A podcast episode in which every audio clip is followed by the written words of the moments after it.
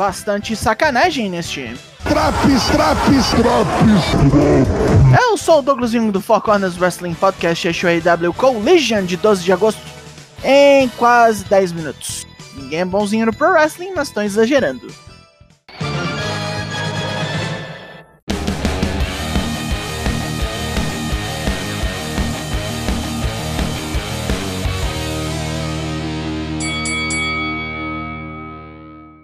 Recadinhos? Temos. Os Acclaimed mandam uma rima fraquinha. Christian promete que sua lenda como maior campeão TNT aumentará no dia de hoje.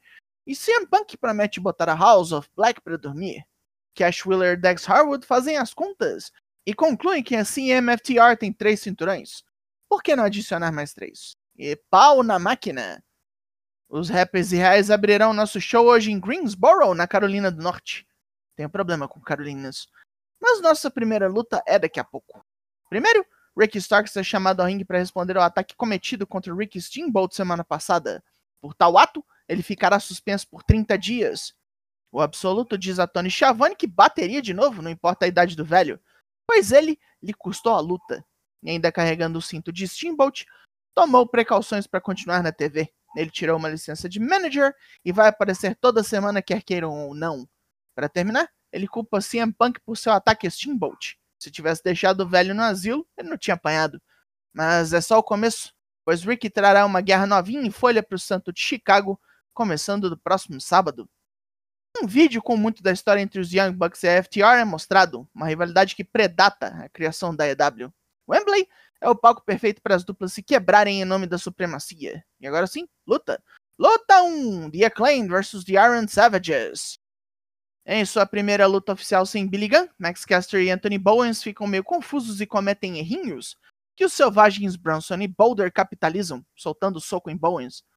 Caster, por alguma razão, tenta carregar o gigante Boulder nos ombros e, obviamente, falha. O arremesso duplo de Boulder deixa os rappers numa ruim.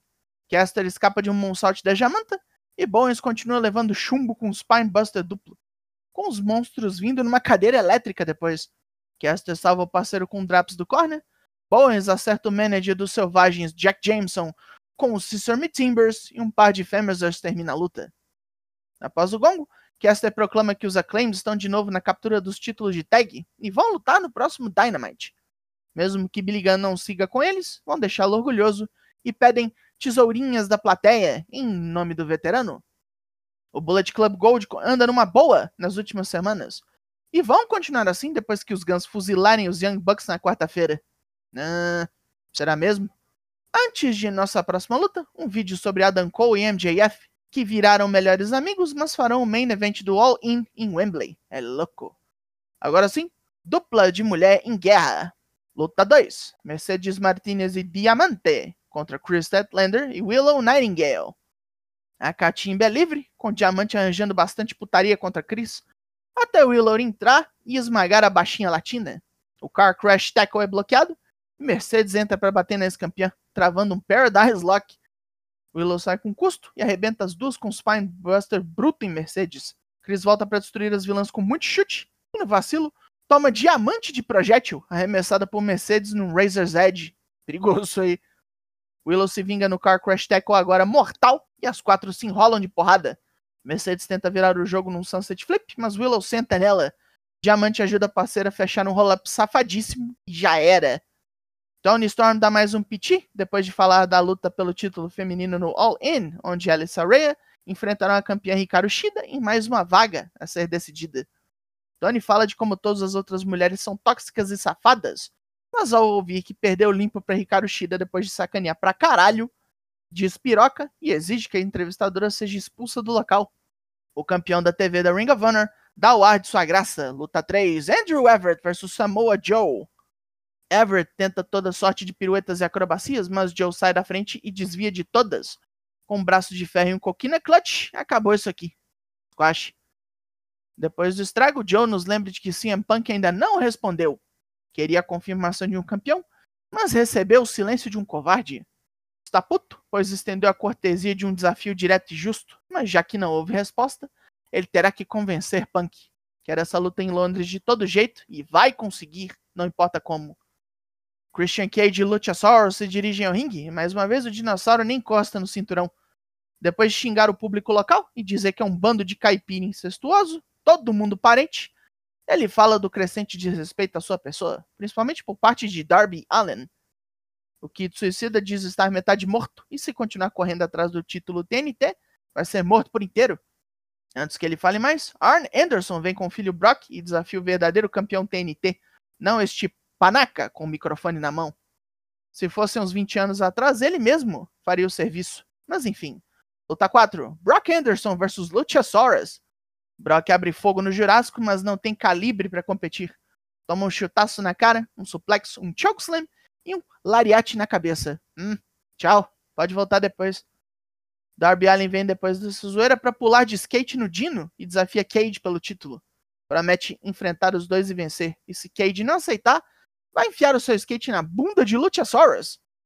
Tá marcada, né? Depois de Darby acabar com Christian, que era o dinossauro no All Out em Chicago.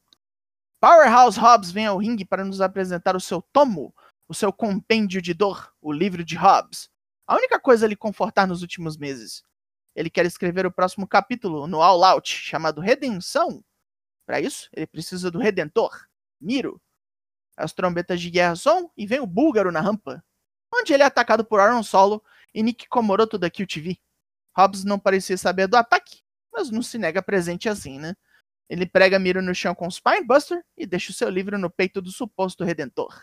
Depois das próximas atrações da EW para a semana, incluindo lutas para o Dynamite, para o Rampage e para o Collision, que serão especiais Fight for the Fallen, Jim Ross senta-se para narrar o Main Event, luta 5, CMFTR vs The House of Black. A casa do Pai Preto defende, mas os desafiantes não estipulam regra extra, vai ser só na quebradeira mesmo. Punk e Bud Matthews vão se estudando com pouca ousadia e Cash Wheeler entra para bater. Dex Harwood e Brody King se espancam por um tempo e Punk voa por cima do grandão para enfiar o braço em Buddy. Ele e Malakai Black trocam alguns golpes, tentam os respectivos finishers e sentam-se no centro do ringue para uma encarada, até os seis começarem a se espancar. Começa a desvantagem para os desafiantes quando Harwood apanha bem de Malakai e Brody, com Punk sendo esmagado pelo grandão num Cannonball. Ele derruba Buddy com o GTS e passa a bola para Cash, que mergulha em geral lá fora. Com todo mundo nocauteado, Punk se prepara para um cotovelão voador em Brody. Os três pegam o grandão com Super Shatter Machine e Buddy vem pro salvamento, desencadeando uma festa de finishers. Punk voa em Malakai lá fora e Samoa Joe o pega no estrangulamento. A distração é tanta que Harwood nem vê Brody chegando com um lariat violento. A casa vence. Punk fica lazuretaço enquanto terminamos o programa. Pontos positivos. Boa luta das mulheres, um bom main event, marcação de rolê pro out, que também não tá esquecido, e o Miro ganhando coisa para fazer, finalmente. Pontos negativos: dois squashes feinhos, Andrew Everett sendo gasto assim em bobagem, os acclaims sem muita inspiração na abertura e a putaria do Christian lá, que hoje não funcionou muito. A nota do Collision é 6,5 de 10. E bateu o skate no dinossauro esse Drops. Four Corners faz live toda terça e quinta lá no Twitch. Ele tem drops como esse aqui para todos os semanais. Uma semana toda de drops. Eu sou o Douglas Jung, nós somos o Four Corners Wrestling Podcast e semana que vem eu tô aí. Logo mais tem mais. E até!